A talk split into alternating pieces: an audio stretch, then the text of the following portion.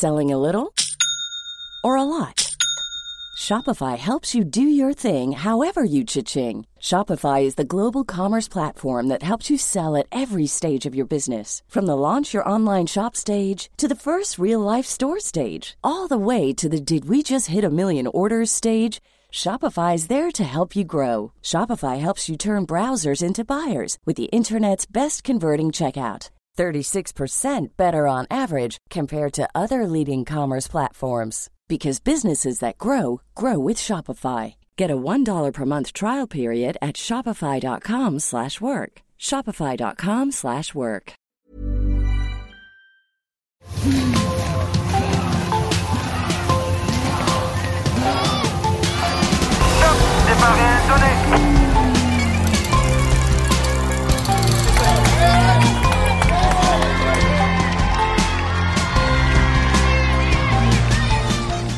Ce fut le grand bonhomme du Tour de France 2011, d'une échappée fructueuse vers Saint-Flour lui permettant d'endosser pour la deuxième fois de sa carrière le maillot jaune, à sa cinquième place sur les Champs-Élysées, en passant forcément par la défense héroïque de sa tunique dans le galibier, Thomas Vauclair a marqué les esprits. Personnage attachant, parfois agaçant, l'ancienne tête de gondole du cyclisme tricolore, devenu depuis manager de l'équipe de France, rembobine le film de son épopée dix ans plus tard. Bordure avec Thomas Vauclair, top, départ réel donné. Bonjour Thomas Vauclair. Bonjour. Bon, on est actuellement sur le critérium du Dauphiné à quelques semaines du, du départ du Tour de France, où on va fêter un anniversaire un peu spécial, les 10 ans de la deuxième épopée en jaune. Est-ce est-ce que vous y avez pensé déjà euh, en voyant Honnêtement non. Et après on y a pensé pour moi parce que j'ai un peu comme vous, j'ai eu pas mal de demandes justement pour ce, bah, pour cet anniversaire entre guillemets si on peut appeler ça comme ça. Euh, En quelques mots, qu'est-ce qui reste aujourd'hui si on vous évoque ce, ce Tour 2011 C'est c'est quoi le premier mot qui vous vient en tête? Ah le premier mot, je, je sais pas en tout cas, euh, bah, forcément bon souvenir. Peut-être une pointe de regret euh, parce qu'il y avait de la place pour faire euh, encore mieux, j'ai envie de dire. Mais euh, en tout cas, surtout une. allez, pr- la première chose qui me vient à l'idée, c'est une, une, une magnifique aventure collective au sein de l'équipe Europcar à l'époque. Ouais, Si on rembobine un tout petit peu le film, il y a, il y a ce grand départ, presque à la maison pour, Ouais. pour vous. Ah, je vais essayer de la faire courte, mais départ en Vendée en 2011. euh, mon épouse attendait notre deuxième enfant, qui le terme était prévu le 10 juillet.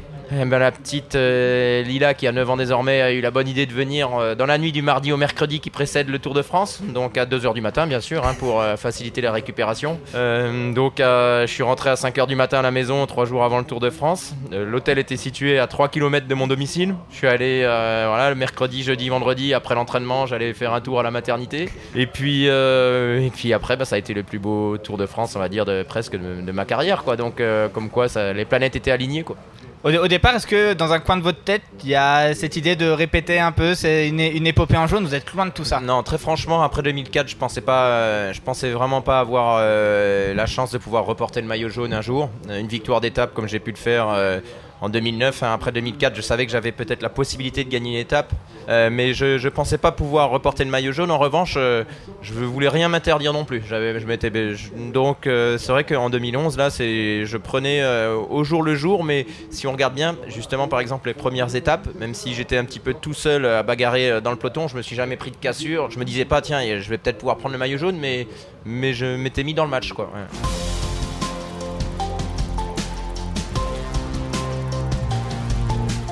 Et il y a ce, ce 10 juillet, cette 9 étape, où quand on voit le profil, on se dit Thomas Vauclair ce jour-là, c'est c'est un peu taillé pour lui. Vous avez, vous avez ça en tête au départ? Bah, pour être franc, c'était plutôt la veille. Euh, la veille, il y avait une arrivée à Supervest, c'est Torushoft qui avait le maillot jaune, et on pensait tous euh, dans le peloton, les suiveurs, que Torushoft allait y allait avoir une échappée, que Torushoft ne, ne garderait pas son maillot parce que l'arrivée était trop difficile pour lui. J'avais pas réussi à prendre l'échappée ce jour-là, j'étais un peu, déçu de pas pas intégrer l'échappée, et il s'est avéré que Torushoft a conservé son maillot jaune ce jour-là. Le lendemain, étape de Saint-Flour, profil un peu similaire à la veille. Donc là, je m'étais dit, bon, euh, sans penser forcément au maillot jaune, mais euh, je m'étais dit, là, ce coup-là, faut pas se louper. Donc on avait mis une stratégie en place avec l'équipe pour, euh, pour que je puisse euh, intégrer la bonne échappée. ouais. Et cette étape, elle a un scénario un peu dingue. Ouais. dans, dans le peloton des favoris, il y a Vinokourov notamment qui abandonne. Et puis dans ce groupe d'échappés, vous êtes notamment avec Cougarland. Et il y a cette scène où il termine dans les barbelés. Ouais, c'est voilà, c'est il y a eu cette, euh, cette chute avec la voiture qui a renversé les deux des cinq coureurs de l'échappée où on était devant. Moi, là, il n'y a pas une histoire de pilotage, de réflexe. C'est c'est de la chance que j'ai eue. euh, ça m'a frôlé. J'ai un vélo de, de Hoogerland ou de, de Fletcher plutôt, je pense, qui m'a qui m'a touché la cheville. Je suis resté sur le vélo, on a continué et, donc euh, voilà, ça c'est un peu le destin, mais c'est vrai que j'aurais très bien pu euh, être au fossé, ne, jamais avoir ce deuxième maillot jaune. Finalement, San- Sanchez euh, gagne l'étape et vous, vous prenez le maillot jaune. Oui, disons qu'il a fallu faire un choix assez tôt dans la course quand je voyais les écarts avec, euh, avec le peloton. Euh, il y avait encore Sandy Cazard et, donc Luis Leon Sanchez dans ma compagnie. Mais avant, lorsqu'on était encore 5, en concertation avec Dominique Arnoux, le, qui était le directeur sportif présent derrière moi, j'ai dit bon, qu'est-ce que je fais? On tente euh, la victoire d'étape, auquel cas il faut en garder un petit peu, ou j'essaye tout pour le maillot jaune sans garantie d'avoir assez de- de- d'avance à l'arrivée. Et il m'a dit la réponse que j'attendais. Bon, t'as gagné une étape l'an dernier, euh, il y a deux ans aussi, euh, donc euh, bah, on essaye, euh, le maillot. Et là, du coup, j'avais plus du tout l'objectif victoire d'étape, donc j'ai- relayé, bien sûr, euh, bien plus que les deux autres, ce qui est tout à fait normal, et je pouvais pas jouer la gagne de l'étape après.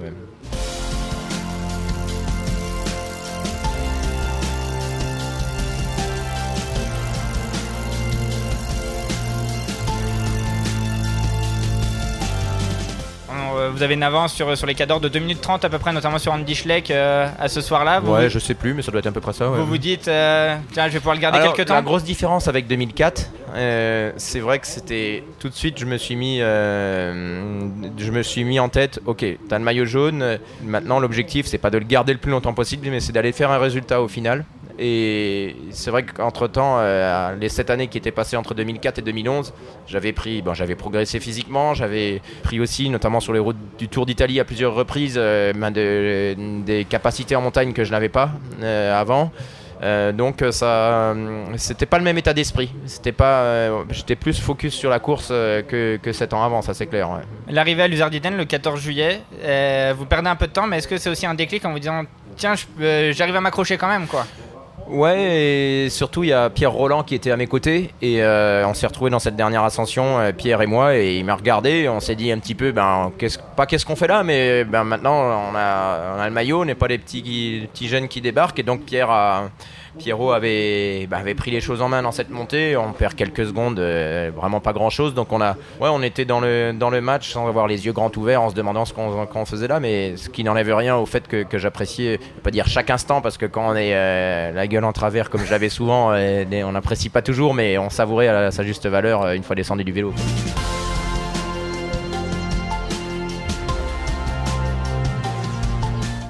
Ces Pyrénées, elles marquent vraiment aussi la, la naissance du collectif Europe Car dans, dans la défense du maillot. Il y, a, il y a- il y a déjà un côté un peu héroïque quoi, de, de cette petite équipe qui, qui fait, qui Il fait le match avec les faut grosses. remonter euh, cette, euh, allez, une dizaine de mois en arrière. 2000 fin 2010, euh, l'équipe était sans sponsor. Elle, a- elle était à deux doigts de s'arrêter vraiment. Bah, moi, je suis resté le plus longtemps possible. J'avais dit, j'avais euh, une dizaine d'équipes qui me faisaient des propositions, mais j'avais envie que, que l'équipe de Jean-René Bernaudot continue.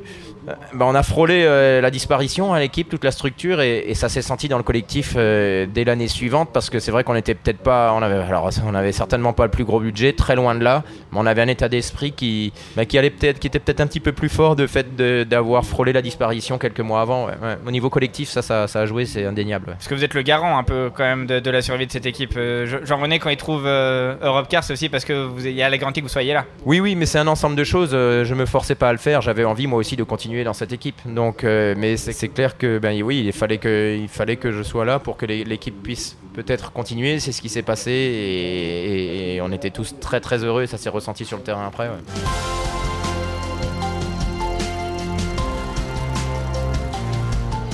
Il y a, il y a ces quelques étapes de transition où, où ça, ça contrôle, et puis après on arrive dans, dans les Hautes-Alpes où Evans notamment commence à remettre un peu des, des petits Oui. pétards un peu partout. Là vous dites que la, la lutte s'annonce acharnée Oui, oui. euh, bon, euh, les Pyrénées passent. Après, il y a eu euh, ben, cette descente vers l'Italie où j'ai voulu faire la descente et où je me suis retrouvé sur une terrasse. Là, par exemple, c'est des petits trucs. ça a l'air de pas grand-chose, mais c'est pas ma vocation. Le vélo, un maillot jaune, normalement, ça défend. Ça n'attaque pas trop et, c'est pas un vélo qui me ressemble de trop. Donc, il y a eu quelques fois comme cette fois-là. Ou, plus tard, on y reviendra sans doute, où j'ai, j'ai, ben, mon tempérament de panache m'a joué un peu des tours. On va dire que si j'avais couru euh, en laissant le poids de la course au favori, Cadel Evans, en étant vraiment plus en attente et sur la défensive, j'aurais fait une meilleure place à Paris. Mais, mais est-ce que ça aurait été plus beau pour autant J'en sais rien. Mais oui, la, meilleure attitude pour avoir un résultat optimum à Paris aurait été de, de, faire comme on l'a fait euh, l'étape qui arrive donc euh, au sommet du Galibier avec un magnifique numéro d'Andy Schleck, c'est-à-dire laisser laisser le poids de la course à l'équipe BMC de, de Cadel Evans, qui était objectivement, avec le chrono de Grenoble à la veille de, l'arrivée, le, favori de, ce Tour de France. Ouais, si on revient sur Pinarello, c'est l'une des plus grosses frayeurs que vous vous faites. Euh, vous, freinez dans le jardin et si, le, portail est fermé, c'est fini. J'ai essayé de faire la descente, euh, je suis sorti deux fois déjà au début de la descente et j'ai continué quand même. Et à un moment, euh, j'ai vu que ça passait pas. J'ai vu un, petit, enfin un petit trottoir, je pense qu'une bonne trentaine de centimètres sans exagérer. Donc en vélo de route, quand on arrive assez vite, c'est pas un VTT quoi. Et je me souviens très bien là pour le coup, j'ai soulevé les deux roues, j'ai fermé les yeux, j'ai freiné et puis, euh, et puis quand j'ai rouvert les yeux, j'étais encore sur le vélo. Quoi. Donc il a fallu euh, faire demi-tour en pleine descente, repartir avec le plus gros braquet. Donc j'ai perdu pas mal de temps. Euh, c'était un peu une connerie parce que il restait quelques kilomètres de plat après. Quand bien même j'aurais réussi à distancer un petit peu les autres de, de, quelques secondes, ils m'auraient rattrapé ensuite dans les kilomètres de plat qui restaient. Donc ouais, c'est des petites erreurs qui étaient liées à mon tempérament un peu de offensif. Le lendemain, c'est la 18e étape euh, entre Pinerolo et le Galibier. Et là, il y a cette image où vous conservez le maillot pour, euh, pour 15, quelques ouais, 15 secondes. 15 secondes, ouais. Et surtout, ce, visage marqué par l'effort, c'est un truc qui m'a marqué. Euh. Voilà, ben, il faut, faut, dire que le Galibier, c'est 2645 mètres. Donc, euh, et puis, avant d'arriver au Galibier, il y avait le col Daniel à plus de 2000 mètres. C'était vraiment une étape très difficile. Et, et oui, là, alors on m'a taxé souvent de faire du cinéma sur le vélo. C'est arrivé quelques fois, de, de, aussi de nombreuses fois, faut être franc, mais ça faisait aussi un petit peu de partie de, mon jeu d'intox. En revanche, ce jour-là, je peux vous garantir qu'il y avait, il y avait aucun cinéma et c'est vrai que c'était vraiment le. Bah, fallait se sortir les tripes, mais, euh, mais on se doit, quand on porte le maillot jaune, en tout cas, c'est comme ça que je le conçois, euh, que je le concevais et que je le conçois, on se doit de bah, d'aller euh, au-delà de, de, ce qu'on peut imaginer être capable de faire quand, si on veut être digne de ce maillot. Quand vous voyez Schleck attaquer à 60 bandes de l'arrivée dans, dans vous vous dites quoi? Euh, déjà Pierre, Pierre Roland, il veut l'accompagner. Euh, finalement, il n'y va pas. Il reste avec moi. Il aurait, il avait les moyens de l'accompagner, je pense. Enfin, c'est même sûr. Euh, il n'y va pas. je me dis de toute façon, si moi je suis en danger, et Cadel Evans est également en danger. Donc pas de panique. Et puis bon, fallait que je me concentre sur ma course, quoi. Mais c'est vrai qu'Andy Schleck avait réalisé un numéro formidable ce jour-là, comme on a, comme on en a peu vu sur le tour.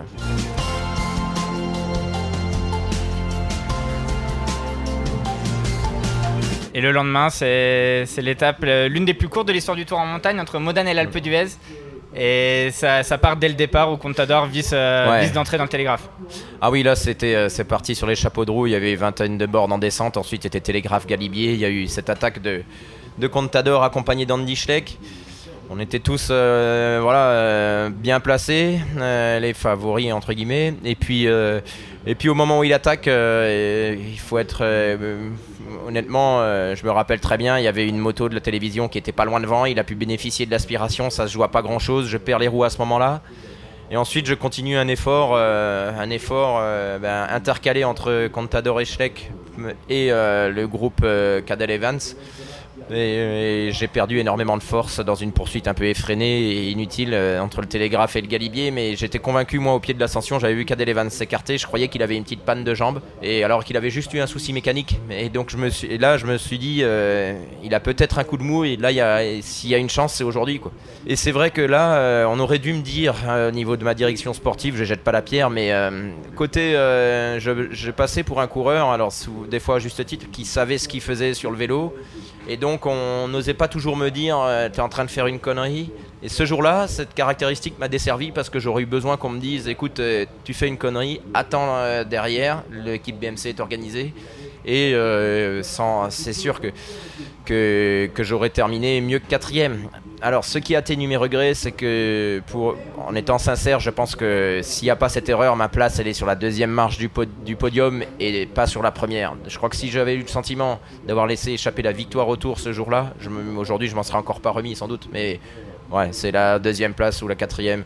Franchement, je préfère faire quatrième avec les, 10 jours euh, que, que j'ai fait que, que deuxième en suivant, euh, en suivant tout, euh, tout, le temps. Quoi. Vous arrivez à reconnecter, rebrancher un peu les fils dans le cerveau à un moment ou Non, euh, j'étais très énervé. Hein. C'est très facile de retrouver des images où je hurle sur mes coéquipiers ou quoi parce que j'ai compris que, que j'avais fait une grosse connerie. C'était pas seulement de ma faute, mais, mais bon, c'est moi qui pédale. Et quand j'ai vu comment vers la, fin que, que c'était cuit, quoi. Euh, mais là encore, on retrouve le collectif qui qui s'est surpassé parce que j'avais trois ou quatre coéquipiers Anthony Charteau, euh, Cyril Gauthier, euh, Vincent Jérôme qui étaient là euh, au sommet du Galibier, alors que normalement, un coureur comme Vincent Jérôme, bah, il n'est pas pas là à ce niveau-là, mais il savait que j'allais avoir besoin de lui et il s'est arraché pour ça, quoi. Donc et puis et puis ce jour-là, il y a Pierre Roland qui, voulait m'attendre. Hein. Il voulait m'attendre et, je lui ai ordonné de, jouer sa carte parce qu'il avait déjà tellement donné, il avait déjà tellement donné depuis depuis dix jours pour moi qu'il avait le droit aussi de saisir sa chance et, il allait cueillir la plus belle victoire de sa carrière ce jour-là. Donc ça,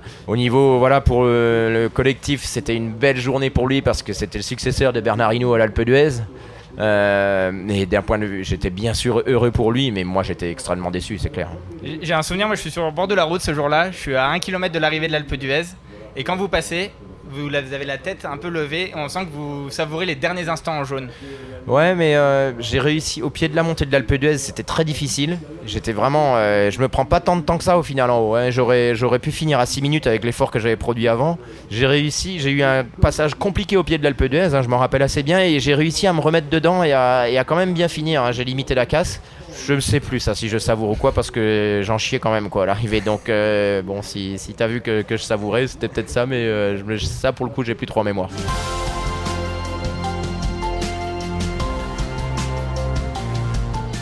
Et le lendemain, il y a ce chrono final euh, dans Grenoble. Et là, vous vous dites quoi Que, que c'est quand même, c'est définitivement mort pour le podium. Il y a encore un petit espoir?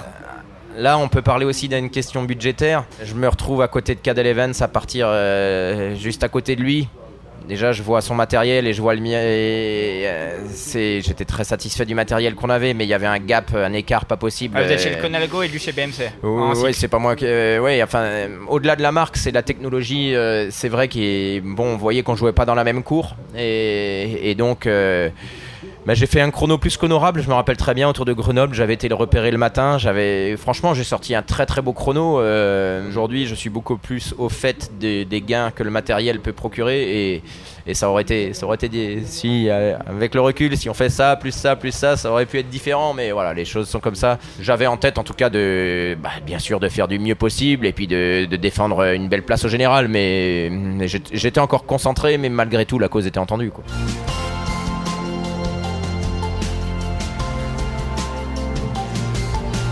Par rapport à 2004, euh, cette, épopée en jaune, elle, représente quoi? Le seul point commun, c'est la durée, 10 jours, et sinon tout est différent. Tout est différent. 2004, ça m'est tombé dessus comme ça. On m'a laissé le maillot, j'étais le mieux classé de l'échappée, mais Armstrong avait laissé le maillot. Euh, cette étape vers Saint-Flour en 2011, euh, certes, il y a eu des chutes dans le peloton, mais on est passé au même endroit dans l'échappée, avec la même route glissante, les mêmes virages. Donc, je veux pas entendre dire que ce jour-là, on a laissé le maillot. C'est euh, on est, je suis allé le chercher et je le dois à personne d'autre qu'à moi et mes coéquipiers. Et, euh, après, il y a eu toute l'expérience euh, acquise au fil des années, l'évolution physique, l'évolution collective. Donc, ouais, on peut pas les classer. Et puis, bon, il y a aussi un contexte qui est différent. Hein. Je vous apprends rien que les années Armstrong, le contexte sanitaire du peloton n'était pas comparable par bonheur à ce qu'on vit depuis déjà de, nombreuses années. Donc, ouais, tout est différent, sauf la durée qui est la même de 10 jours. Merci beaucoup Thomas d'avoir ouvert la boîte à souvenirs. Merci à vous.